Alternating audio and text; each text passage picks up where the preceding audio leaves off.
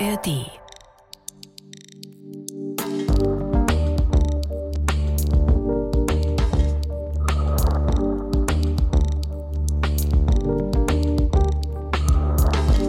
Es ist Donnerstag, der 22. April 1982. Wir befinden uns gedanklich im Saal der 31. Pariser Strafgerichtskammer im Justizpalast der französischen Hauptstadt. Die Lage vor und im Gebäude ist äußerst angespannt, denn an diesem Tag beginnt unter höchsten Sicherheitsvorkehrungen der Prozess gegen Magdalena Kopp und Bruno Breguet. Sie sind beide Mitglieder der terroristischen Organisation Internationaler Revolutionäre, kurz OIR, unter der Führung des meistgesuchten Terroristen der Welt, Ilich Ramirez Sanchez, wir kennen ihn jetzt schon besser, unter seinem Kampfnamen Carlos. Die Medien nennen ihn zudem den Schakal. Magdalena Kopp und Bruno Breguet waren vor zwei Monaten festgenommen worden, weil sie sich in einer Tiefgarage verdächtig verhielten. Diese Vorgeschichte zum Prozess müssen wir wirklich kurz schildern. Die Polizei wurde wegen dieses auffälligen Benehmens der beiden schließlich gerufen. Darauf ergriffen die beiden Terroristen die Flucht. Breguet zog dabei sogar eine Waffe. Nur die Ladehemmung seiner Browning-Pistole verhinderte wohl Schlimmeres. Im Kofferraum des alten Peugeot 504 fand die Polizei schließlich zwei Gasflaschen und fünf Kilogramm Sprengstoff, zudem einen Wecker und eine Batterie für den Zünder. Bei der ganzen Aktion wirkten die beiden Terroristen eher unprofessionell. Zudem war Bruno Breguet vor einigen Jahren schon einmal bei einem Anschlagsversuch in Israel kläglich gescheitert. Und so wurden die beiden laut Medien nach ihrer Festnahme von den französischen Behörden zunächst als, ich zitiere, Fußvolk der Guerilla eingestuft. Doch das ändert sich jetzt schlagartig, als sich der berüchtigte Terrorist Carlos in den Fall einschaltete. Denn er stellte dem französischen Innenminister ein unmissverständliches Ultimatum.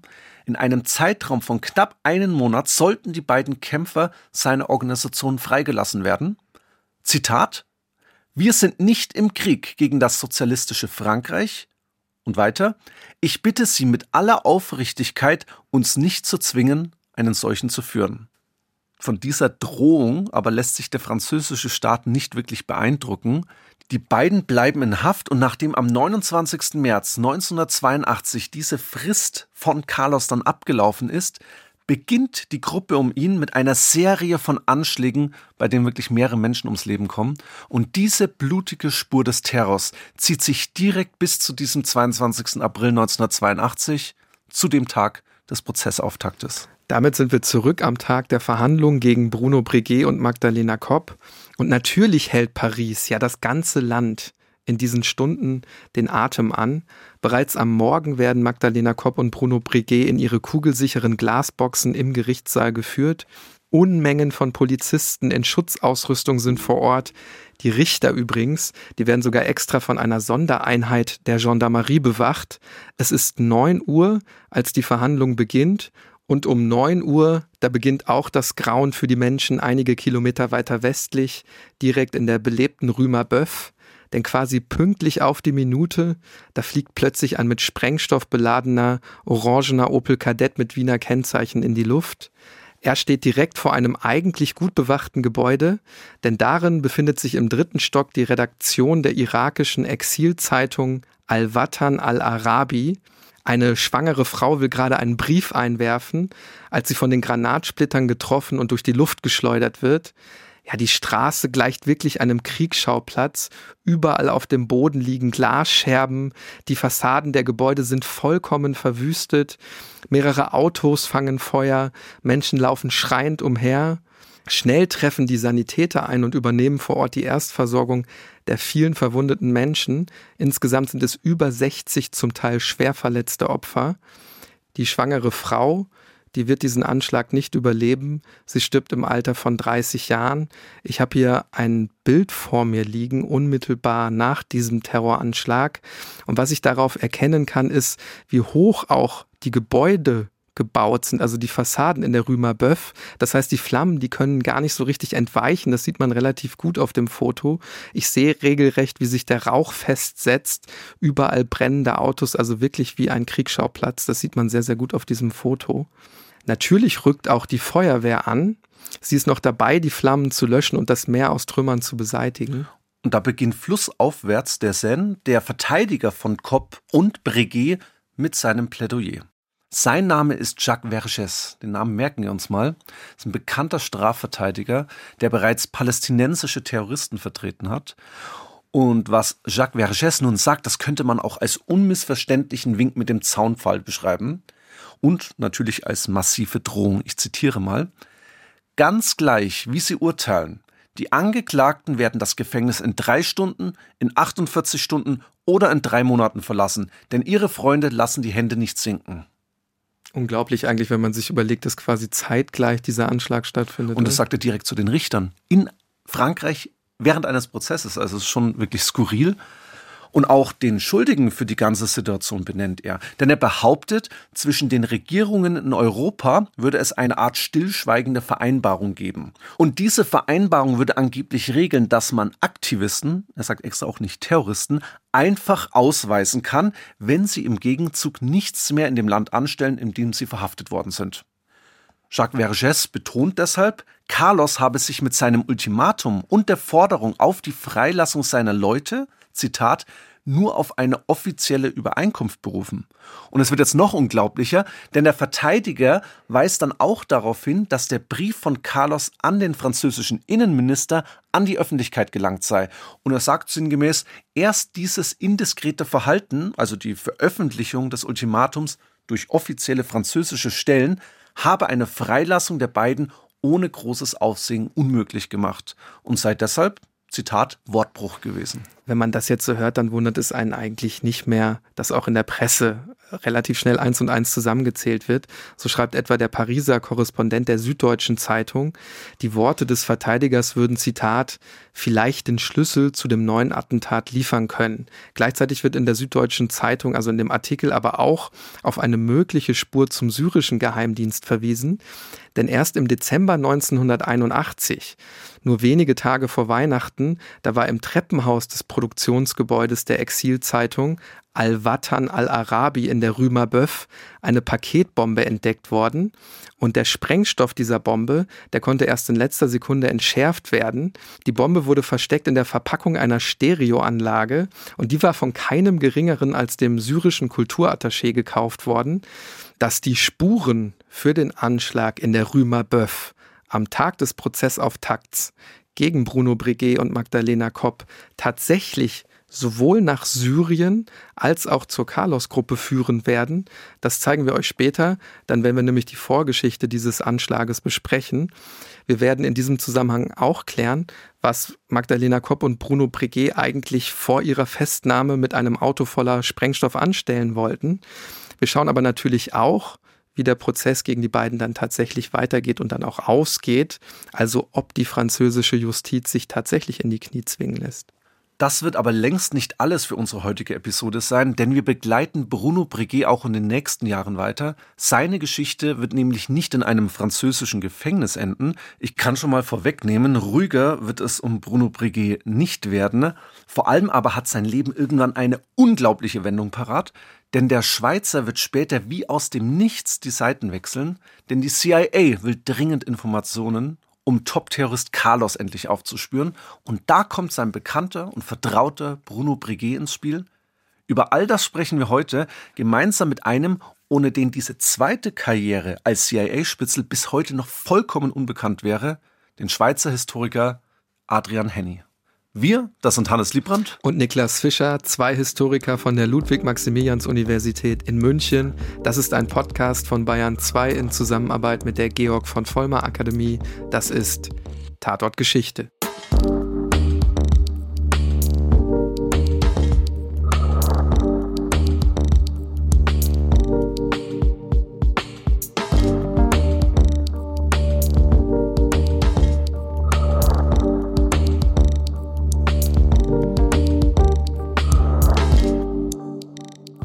Zunächst nochmal der Hinweis, dass ihr alle unsere Folgen in der ARD Audiothek hört, immer freitags und natürlich überall dort, wo es gute Podcasts gibt.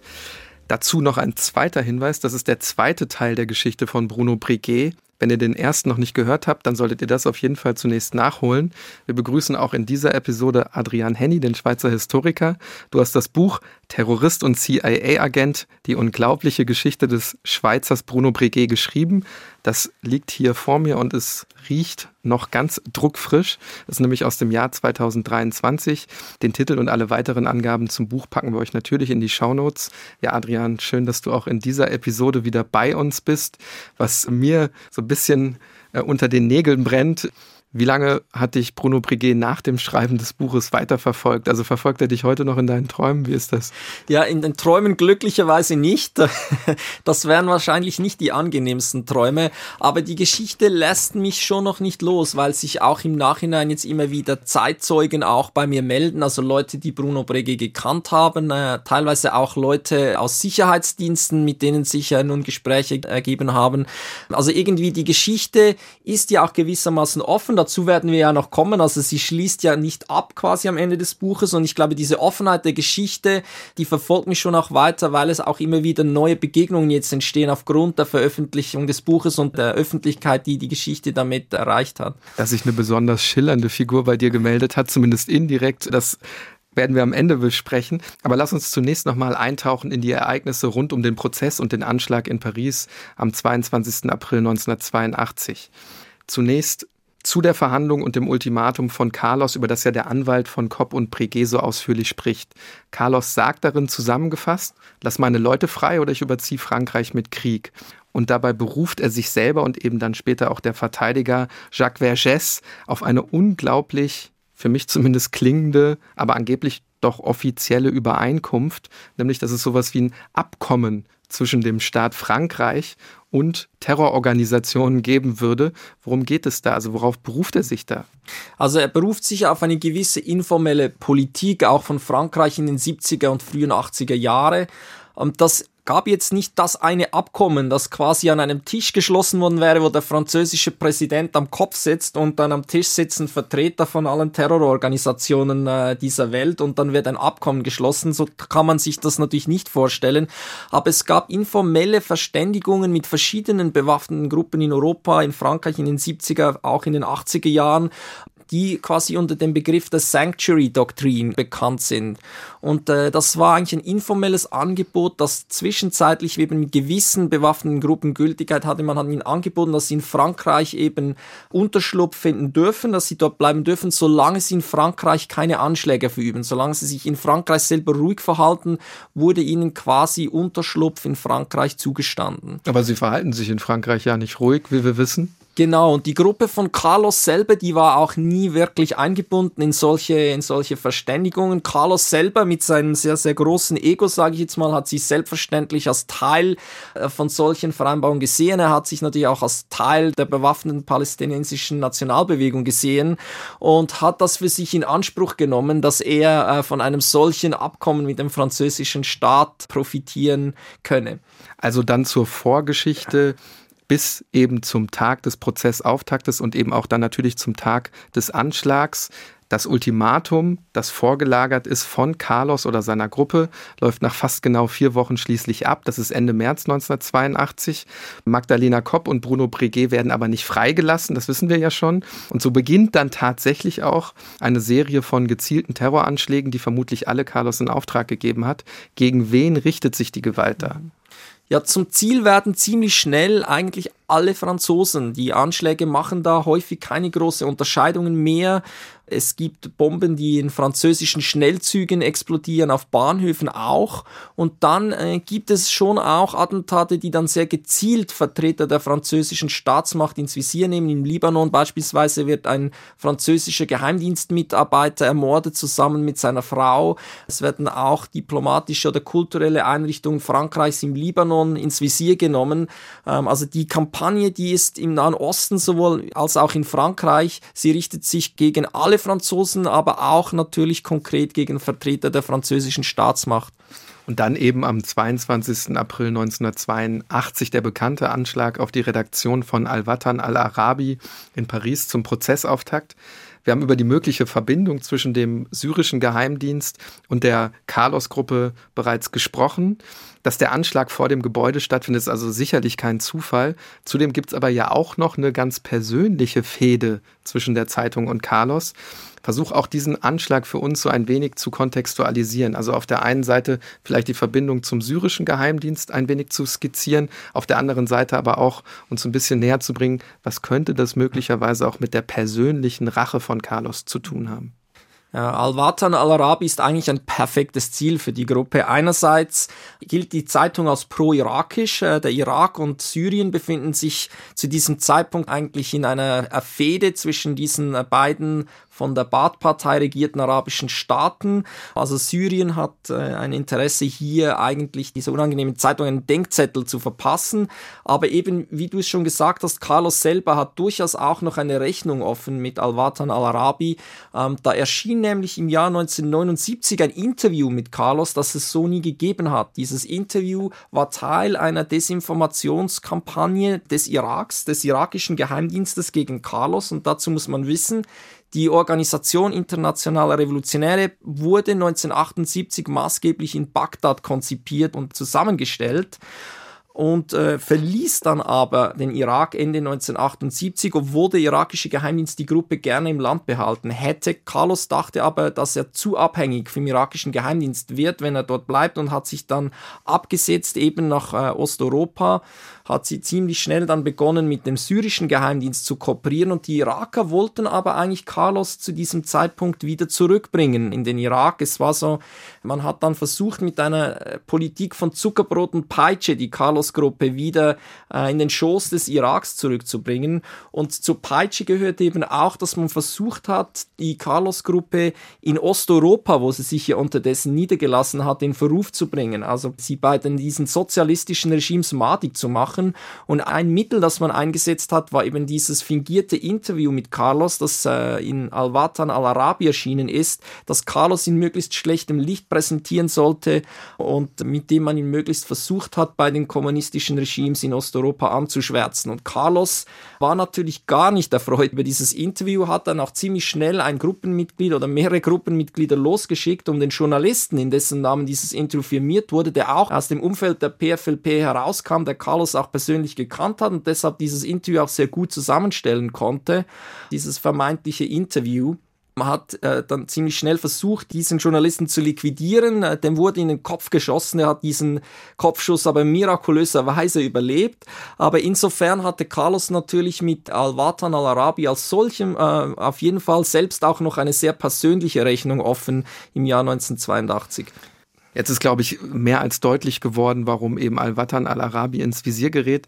Jetzt fragen wir uns natürlich, was hat Bruno Breguet mit all dem zu tun? Ja, ursprünglich war das Ziel der Gruppe, einen Anschlag auf den Eigentümer von Al-Watan al-Arabi zu verüben.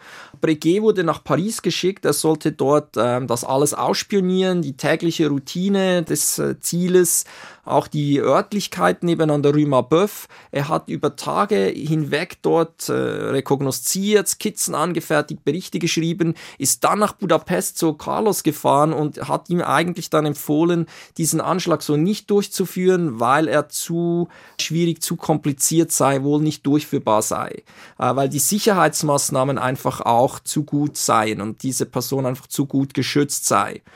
Man hat sich dann entschlossen, zunächst eine andere bewaffnete Aktion in Paris durchzuführen, die eigentlich eine reine Geldbeschaffungsmaßnahme war. Es ging darum, bei der Botschaft Kuwaits eine Bombe explodieren zu lassen und danach im Prinzip den Staat Kuwait, die kuwaitische Regierung auf Schutzgeld zu erpressen, damit keine weiteren Anschläge folgen. Und äh, dieser Anschlag zeigt so eigentlich auch sehr schön, wie stark die Carlos-Gruppe zu diesem Zeitpunkt bereits degeneriert ist von diesen hehren ideologischen Zielen, mit denen man angetreten war, ursprünglich zu einem eigentlich kriminellen Unternehmen.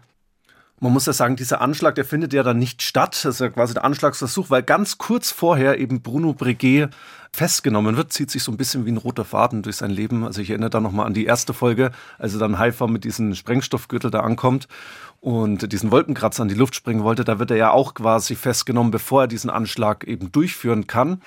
In der Tiefgarage werden zwei Sicherheitskräfte des Parkhauses auf ihn und Magdalena Kopp aufmerksam. Der Wagen, den sie da nutzen sollen, das war ein grüner, eher alter Peugeot 406, den hatte ein korsischer Kommunist besorgt und in der Tiefgarage abgestellt. Von einem Komplizen werden den beiden dann die Schlüssel des Peugeots in die Hand gedrückt und damit kommen die beiden jetzt in der Tiefgarage an. Es fehlen die Papiere des Autos. Die beiden sind dann vor Ort und finden nicht den richtigen Schlüssel. Man muss sich so vorstellen, das ist ein riesiger Schlüsselbund und die probieren da die unterschiedlichen Schlüssel aus. Es fehlt dann auch ein Parkticket, also alles ein bisschen konfus und auch vor allen Dingen verdächtig. Und wir wissen jetzt, wie es endet. Die beiden werden noch vor der Ausführung des Anschlags Mitte Februar festgenommen. Es folgt dann recht schnell der Prozess und Bruno Breguet und Magdalena Kopp werden im Eiltempo verurteilt, nämlich nach nur einem einzigen Verhandlungstag am 22. April 1982. Dabei erhalten die beiden ein Strafmaß, das sogar über die Forderung des Staatsanwalts hinausgeht. Kopp wird zu vier Jahren, Breguet zu fünf Jahren verurteilt. Man kann uns also nicht sagen, dass der Anschlag in der Rue Marbeuf die französischen Richter eingeschüchtert hat. Auch die Strategie ihres Anwalts ist nicht erfolgreich. Adrian, dieser Verteidiger von Kopp und Bruno Breguet, dieser Jacques Vergès, das ist ja auch so eine ganz äh, erstaunliche Figur, sage ich jetzt mal.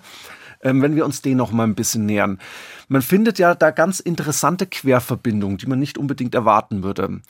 Vielleicht hat es bei den ein oder anderen aufmerksamen Tatort-Geschichte-Fan auch schon geklingelt. Vergès wird nämlich später auch den NS-Kriegsverbrecher Klaus Barbie vertreten. Ne? Über den haben wir ja schon eine eigene Folge gemacht. Hört die gerne noch mal an. Zu Verges prominenten Klienten gehören auch Rebellenführer und Diktatoren bis hin zu Slobodan Milosevic. Auch ein bekannter Holocaustleugner wird später sein Mandant und genau das ist auch das Stichwort. Denn finanziert wird Vergès als Verteidiger von Bruno Breguet von einer schillernden und äußerst zwielichtigen Figur aus der rechtsextremen Szene, dem Schweizer François Genoux. Ein bekanntes französisches Nachrichtenmagazin bezeichnet Genoux damals als ich zitiere, Nazi-Bankier. Adrian, schwierig, das jetzt irgendwie äh, zu sortieren im Kopf, aber kannst du es vielleicht irgendwie trotzdem transparent machen? Wie passt das jetzt alles zusammen, dass jetzt auch da Rechtsextreme quasi mitfuhrwerken?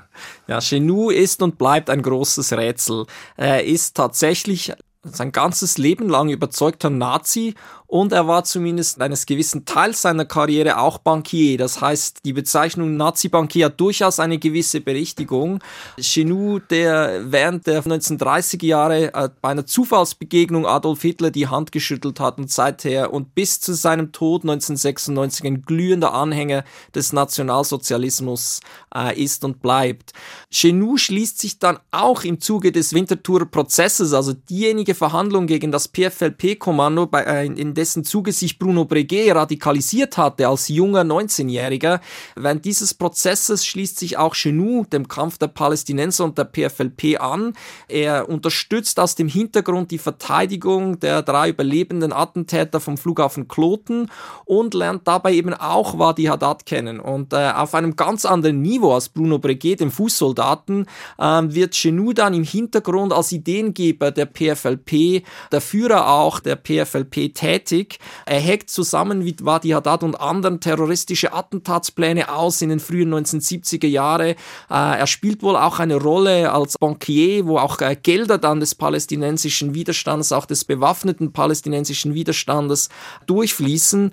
Und äh, in diesem Zuge engagiert er sich dann auch für Bruno Breguet. Er organisiert bereits 1970 einen Anwalt für ihn, als Breguet in Israel seines Prozesses hat und taucht dann wieder auf ähm, im, im, Umkreis der Carlos-Gruppe in den 80er Jahren, vor allem als Breguet eben äh, im April 1982 wieder vor Gericht steht in Frankreich, äh, vermittelt er Jacques Vergès, den er persönlich kennt, als Anwalt für Bruno Breguet und auch für Magdalena Kopp total irre für mich, diese ganzen Verflechtungen der damaligen Zeit, auch über die unterschiedlichen mhm. politischen Hintergründe hinaus. Ist auch ein gutes Beispiel, wie eben in diesem Kontext des palästinensischen Kampfes Linksextreme und Rechtsextreme ja. zusammenkommen. Genou ist vielleicht ein besonders extremes Beispiel, aber es ist eben durchaus auch symptomatisch, dass sich ähm, beim bewaffneten Kampf der Palästinenser diese Grenzen zwischen Linksextremismus und Rechtsextremismus teilweise vermischen und die beiden Extreme zusammenfinden. Das ist ja häufiger in der Geschichte so, dass dass diese politischen Überschneidungen der,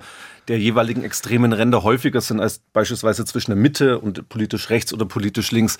Wenn wir jetzt nochmal auf Breguet zurückkommen, du hast es gerade schon angesprochen, er wird von diesen Vergès verteidigt, kann aber eben diese Haftstrafe nicht verhindern. Er schmort dann etwa 25 Kilometer südlich von Paris im Gefängnis. Er empfindet seine Inhaftierung als große Ungerechtigkeit. Er tritt sogar in den Hungerstreik, verweigert jede Hygiene. Das heißt, er schläft einfach nackt auf dem Zellenboden, benutzt kein Besteck beim Essen. Also als Form des Protestes. Es gibt eine Zeit immer wieder Versuche über Verhandlungen durch den Anwalt Vergès die vorzeitige Freilassung Breguets zu erwirken. Es wird auch ein bisschen ruhiger um die OER. Also es gibt so eine gewisse Beruhigung dieser terroristischen Aktivitäten. Das flammt dann später aber auch wieder auf, da kommen wir gleich dazu. Und stattdessen schmiedet jetzt die Gruppe im Gefängnis ja Fluchtpläne, sollte diese Lösung am Verhandlungstisch scheitern.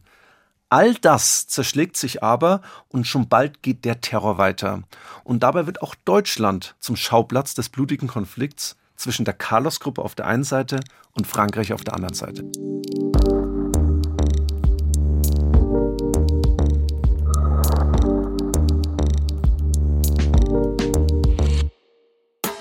Übrigens, liebe Leute, am 17. November, da sind wir wieder in München am Start, fast schon in unserem Wohnzimmer im Deutschen Museum. Da spielen wir eine Zusatzveranstaltung aufgrund der großen Nachfrage beim letzten Mal. 17. November, 19 Uhr im Deutschen Museum. Wir würden uns sehr, sehr freuen, wenn ihr kommt.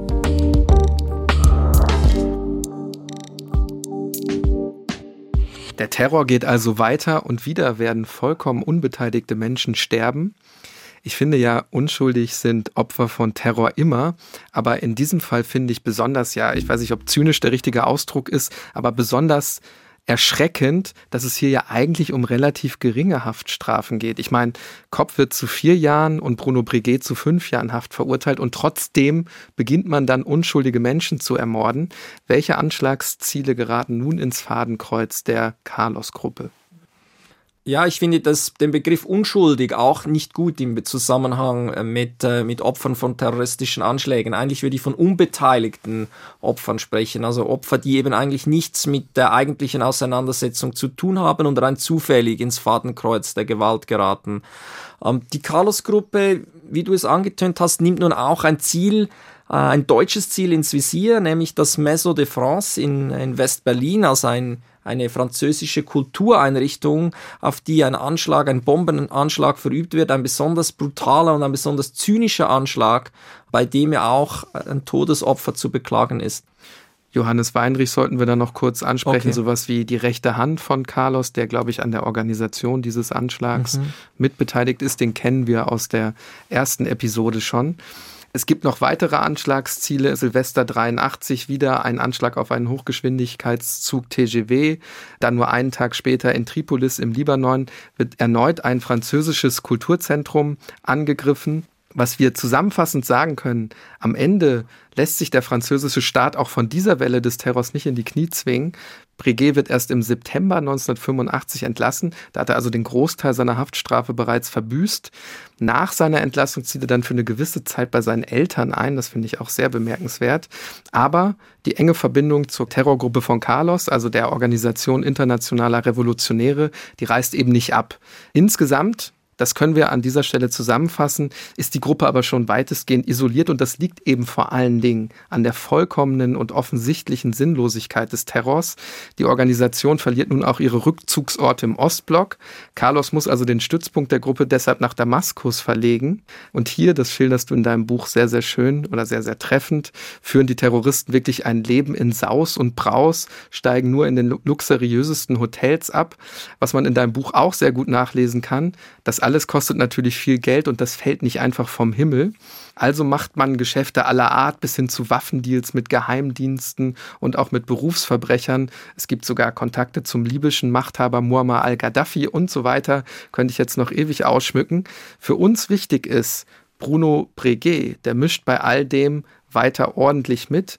Adrian, du konntest in deinem Buch nachweisen, dass er zwischen 1985 und 1990 insgesamt 16 Mal nach Damaskus fliegt, dann aber ändert sich alles, denn der eiserne Vorhang fällt.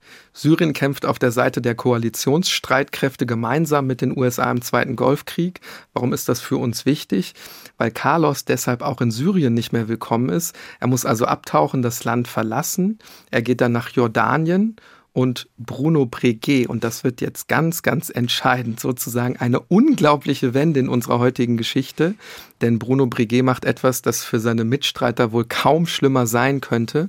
Er spaziert nämlich spätestens im Frühjahr 1991 in Bern in die amerikanische Botschaft und bietet ausgerechnet dem Klassenfeind seine Dienste an. Und das müssen wir uns wirklich nochmal auf der Zunge zergehen lassen. Der mutmaßlich erste Europäer im Dienst einer palästinensischen Terrororganisation wird jetzt, also spätestens jetzt, Informant des CIA. Das ist ja wirklich eine unglaubliche Pointe der Geschichte, oder? Mich wundert also, heute überhaupt nichts mehr, Niklas. Also diese ganzen Verflechtungen und diese ganzen ähm, Wendungen und so weiter die Frage ist jetzt einfach, was, was macht jetzt im Dienste der ja. CIA, oder? Verrat es uns, äh, Adrian. Was sind seine Motive? Was für Geheimnisse verrät er? Warum macht er das alles? Ja, seine Motive sind noch weitgehend unklar, weil wir da von ihm selber äh, nichts wissen, leider, weil wir ihn auch nicht äh, befragen konnten. Da würde sicher in den Akten des, des CIA selber noch äh, einige Antworten zu finden sein, die wir leider noch nicht haben. Ähm, wir können sicher davon ausgehen oder was wir sicher wissen ist, dass es eine gewisse Entfremdung zwischen ihm und der Gruppe gegeben hat. Im, Im, Englischen gibt es dieses großartige Wort Disenchantment, das sich im Deutschen etwas so mit ähm, Enttäuschung, Ernüchterung, Verdrossenheit äh, übersetzen lässt. Das ist sicher ein Vorgang, den, äh, der stattgefunden hat. Es könnte sein, das ist etwas spekulativ, dass er auch erkannt hat, wie stark eben die Gruppe äh, sich von ihren ursprünglichen Zielen entfernt hat, wie zynisch ihre Existenz geworden ist ist, äh, gerade auch bei diesem Leben in Damaskus und der Beschaffungskriminalität, die sie dort noch durchgeführt hat, äh, und dass er quasi sich von dem auch lossagen wollte, vielleicht auch ein gewisses Unrecht, das er eingesehen hat, wieder gut machen wollte mit dieser Zusammenarbeit mit der CIA. Das ist aber spekulativ. Ähm, wir wissen es nicht. Es gibt allerdings Hinweise, dass es eine Entfremdung zwischen ihm und der Gruppe gegeben hat, Ende der 80er, Anfang der 90er Jahre.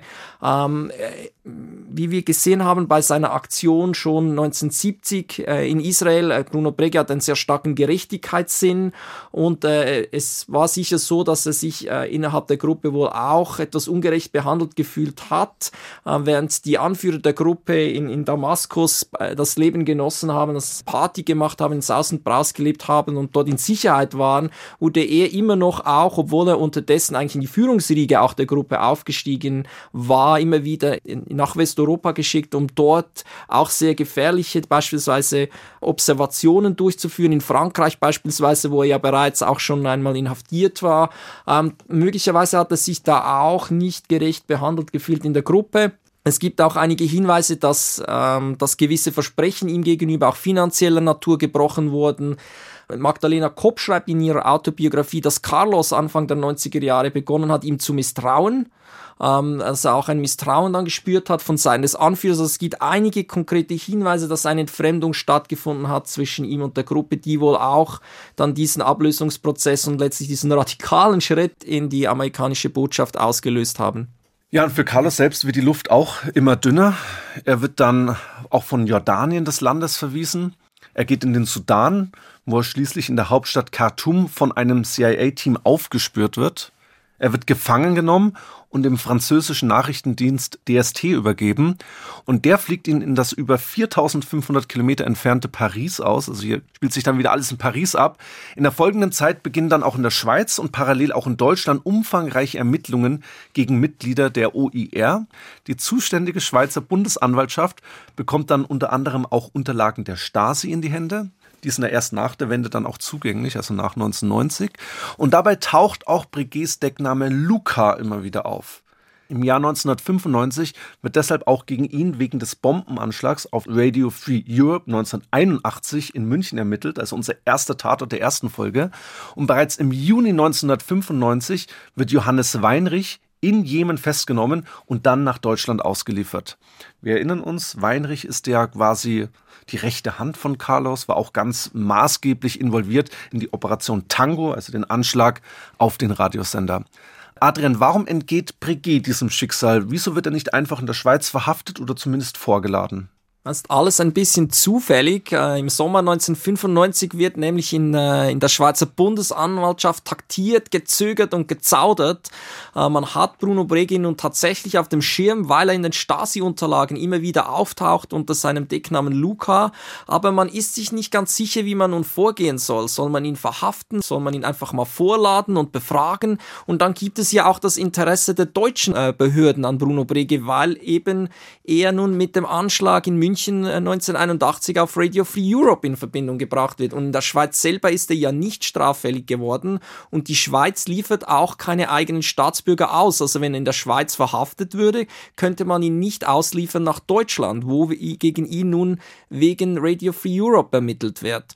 Deshalb gibt es auch Gespräche mit deutschen äh, Ermittlungsbehörden im Sommer 1995, ihn allenfalls eben nicht zu verhaften in der Schweiz, sondern zu hoffen, dass er nach Deutschland reist, damit er dort verhaftet werden kann es wird taktiert, man wartet ab und letztlich ist es dann zu spät. Als sich nämlich die Schweizer Bundesanwaltschaft doch durchringt, ihn Ende Sommer vorzuladen, ist er bereits abgereist und nicht mehr greifbar. Und zwar nach Griechenland. Dort lebt genau. er dann eben mit seiner neuen Lebensgefährtin, einer Britin, in einem kleinen Dorf am Ionischen Meer. Ich stelle mir das irgendwie ganz schön vor für ihn.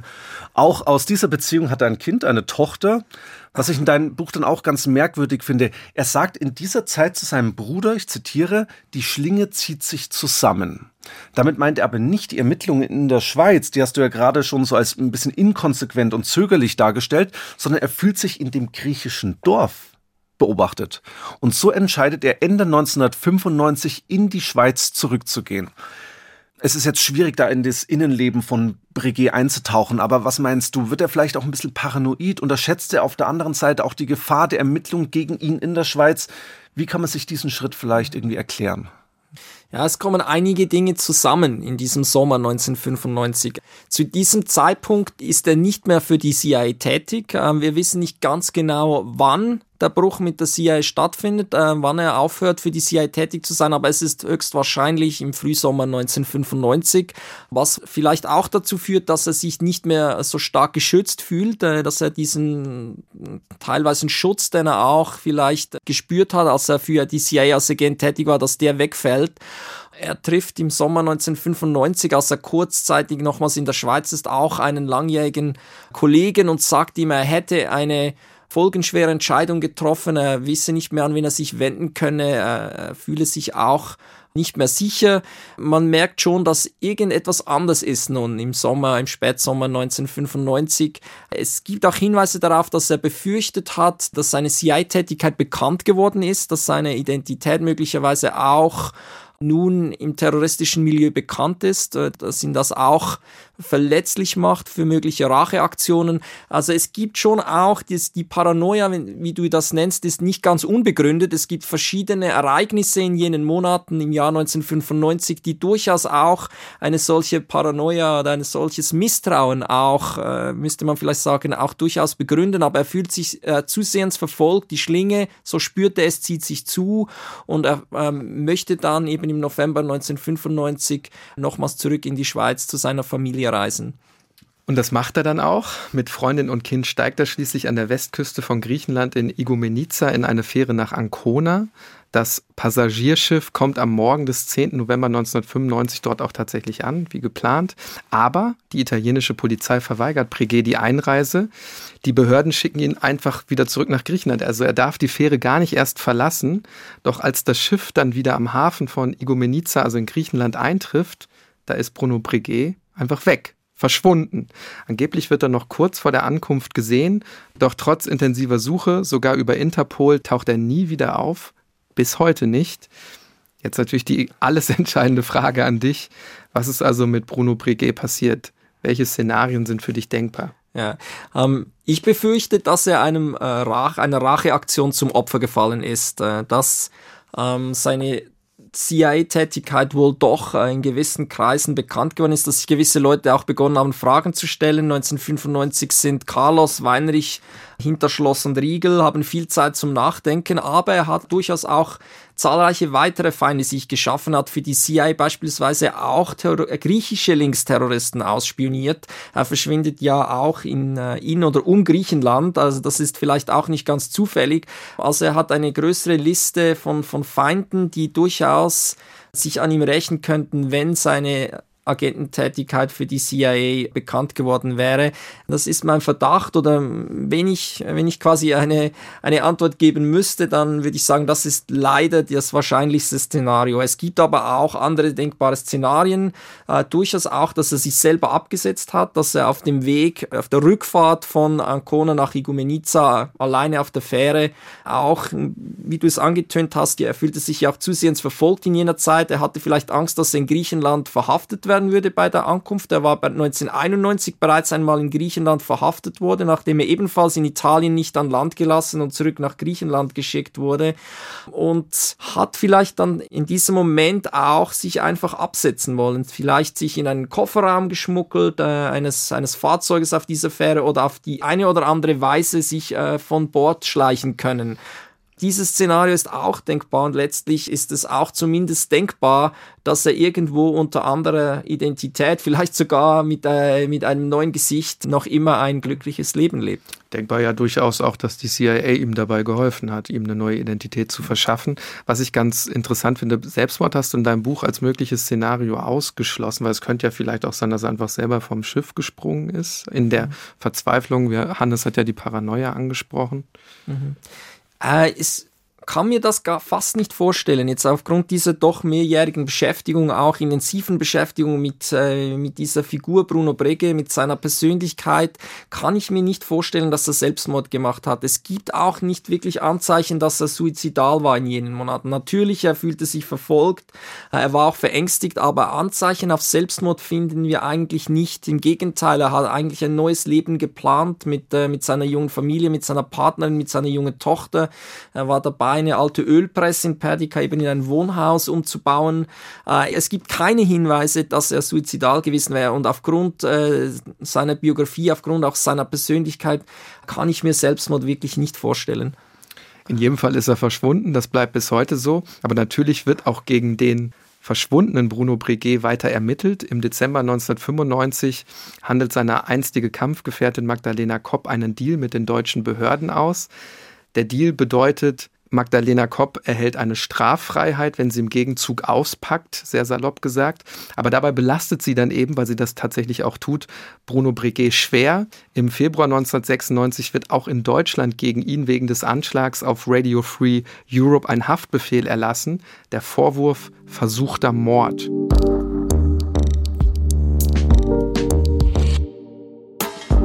Und das geht wirklich weiter Schlag auf Schlag.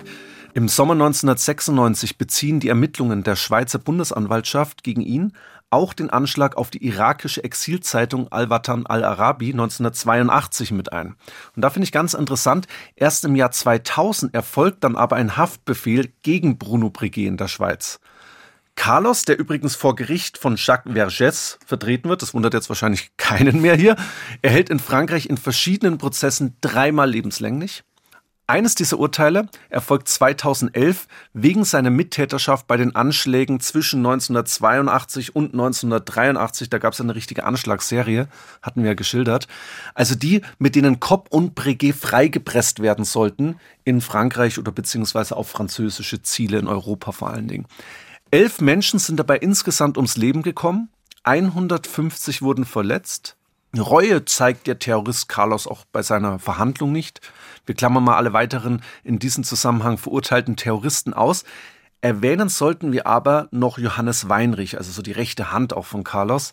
Auch er wird bei diesem Prozess 2011 in Paris zu lebenslanger Haft verurteilt. In Abwesenheit, muss man dazu sagen, denn er sitzt schon in Berlin im Gefängnis. Hier hat er für den Anschlag auf das französische Kulturzentrum Maison de France bereits lebenslänglich bekommen.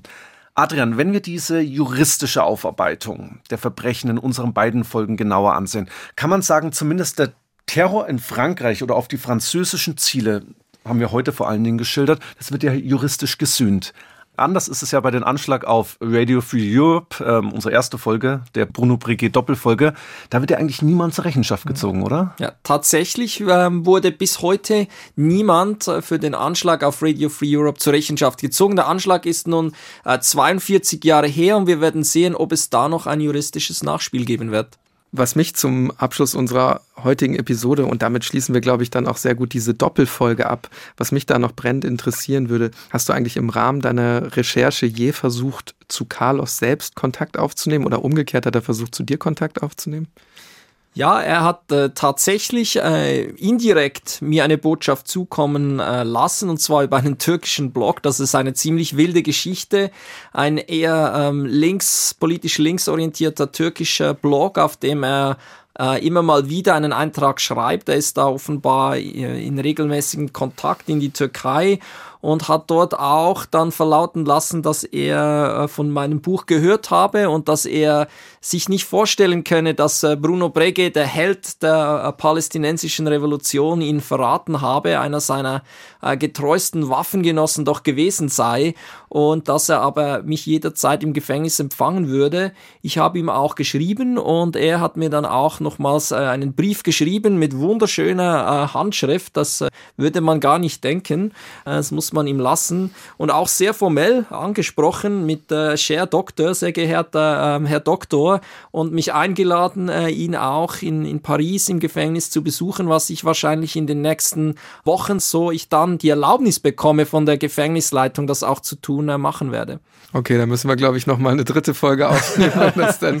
wenn, ja, wenn wir das versuchen, und das ist auch so ein wenig ein Stilmittel unseres Podcasts ganz im Grundsatz, wenn wir versuchen, da auch das ein bisschen in die Gegenwart zu hieven, wir wollen das nicht übertreiben, aber was ich auf jeden Fall aus der Geschichte von Bruno Breguet mitnehmen würde, dann ist, obwohl du uns das alles sehr, sehr äh, pointiert geschildert hast, wie er sich radikalisiert, fehlt mir bei Terroristinnen und Terroristen, die sich insgesamt dann radikalisieren, trotzdem irgendwie immer so das Verständnis dafür, dass man sich, wir haben das ja gesagt, aus dem Kinderzimmer so extrem radikalisieren kann. Also man kann das als Historiker aufarbeiten, aber so richtig nachvollziehen kann ich das irgendwie trotzdem nicht, muss ich ganz ehrlich sagen. Was wir auf der anderen Seite auch sehen, das finde ich bei Bruno Breguet zumindest, wenn man einmal den Weg des Terrorismus eingeschlagen hat, dann ist es ganz schwer, da auch wieder rauszukommen. Das gelingt ihm ja eigentlich nie.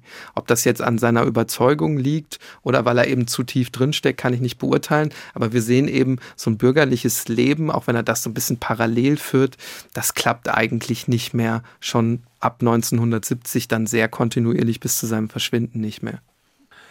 Die Frage ist überhaupt, ob man das je verstehen kann. Also es wird wahrscheinlich auch, ich will jetzt hier nicht ein Hobbypsychologe spielen, aber diese Radikalisierung, das wird dann irgendwann auch ein Teufelskreis sein. Man steckt dann irgendwie drin. Wir hatten ja gesagt, 20 Jahre, dann wird er dann verhaftet, dann kommt er wahrscheinlich mit irgendwelchen Leuten in Kontakt. Also ich will jetzt auf gar keinen Fall seinen Lebensweg hier entschuldigen, aber vielleicht ist es so eine sich stetige Radikalisierung, die eben durch diese Ereignisse und durch die Haft dann auch noch befördert wird.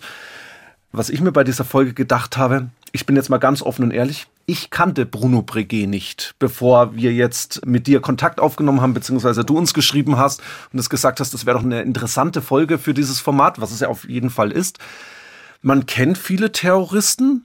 Man müsste jetzt mal fragen, kennt man Carlos so? Also den habe ich tatsächlich schon mal gehört. Das ist muss ja jetzt mehrfach verfilmt worden, ja, glaube ich. Ähm.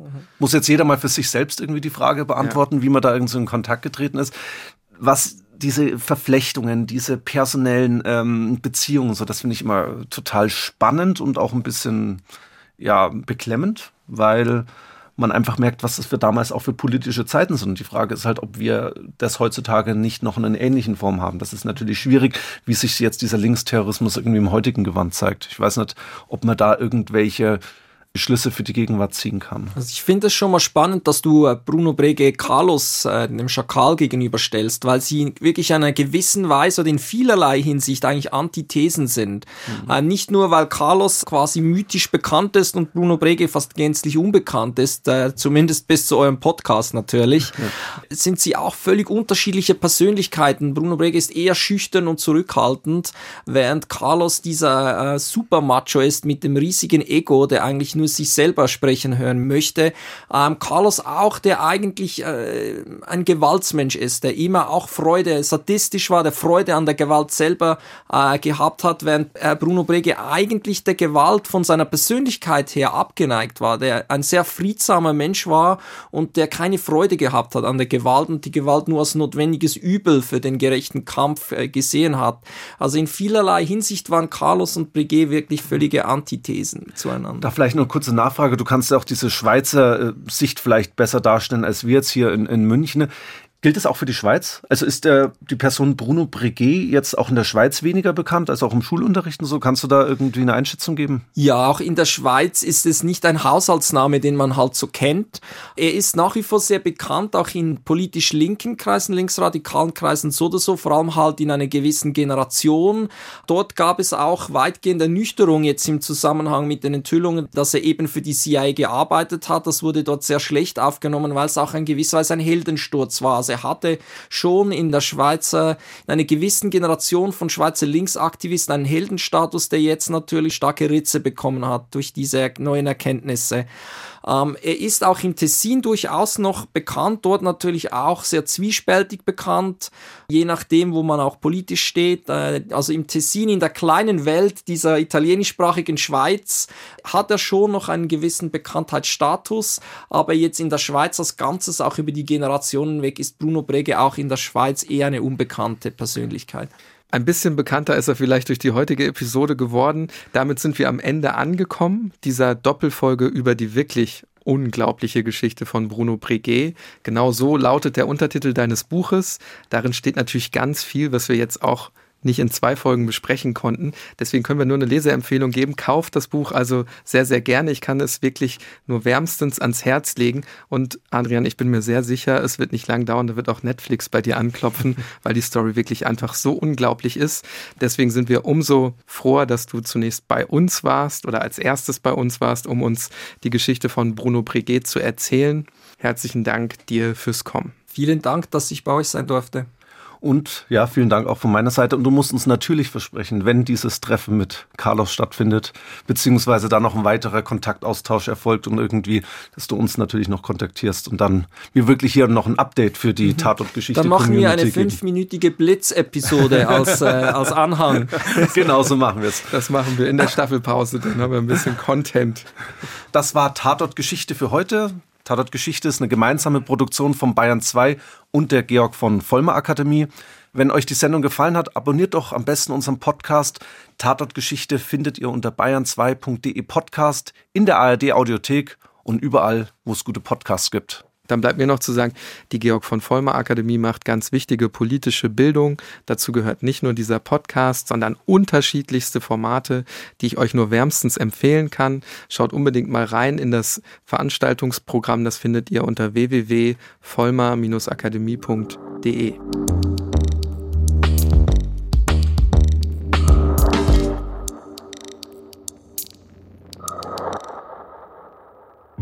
Wie sammeln Rechtsextremisten Spendengelder ein? Wie ermittelt man an einem Tatort unter Wasser wie der Erdgaspipeline Nord Stream? Und wie bereiten sich deutsche Landkreise auf einen Katastrophenfall durch Hackerangriffe vor? Die Antworten darauf und viele weitere Recherchen gibt's bei 11KM, der Tagesschau-Podcast. Jeden Tag von Montag bis Freitag ein Thema in aller Tiefe. Und ein paar Tage später macht dann so ein Screenshot eine Runde. Ein Screenshot, den jemand angefertigt hat von einem Server. Und da sieht es aus wie eine ganz normale Windows-Fehlermeldung. Und in dem Fall stand da aber fett oben drüber, Landkreis Anhalt-Bitterfeld, you are fucked. Das ist ja eine harsche Ansprache. Das ist ja eine Message. Das ist die erste Message von Hacker, die ah. dir damit den Mittelfinger einfach zeigen. Die dir okay. damit zeigen, jawohl, du hast dir nicht nur irgendwas Komisches eingefangen, sondern du wurdest gehackt. Böses. Du wurdest gehackt, genau. Mit 11KM, der Tagesschau-Podcast, erlebt ihr jede Folge ein aktuelles Thema. Ganz nah dran mit Journalistinnen und Journalisten der ARD und ihren Recherchen. Ob Politik, Wirtschaft oder künstliche Intelligenz. Wir nehmen euch mit ins Geschehen. Investigativ, spannend und nah erzählt. 11KM, der Tagesschau-Podcast, findet ihr in der ARD Audiothek und überall, wo es Podcasts gibt. Ich freue mich auf euch.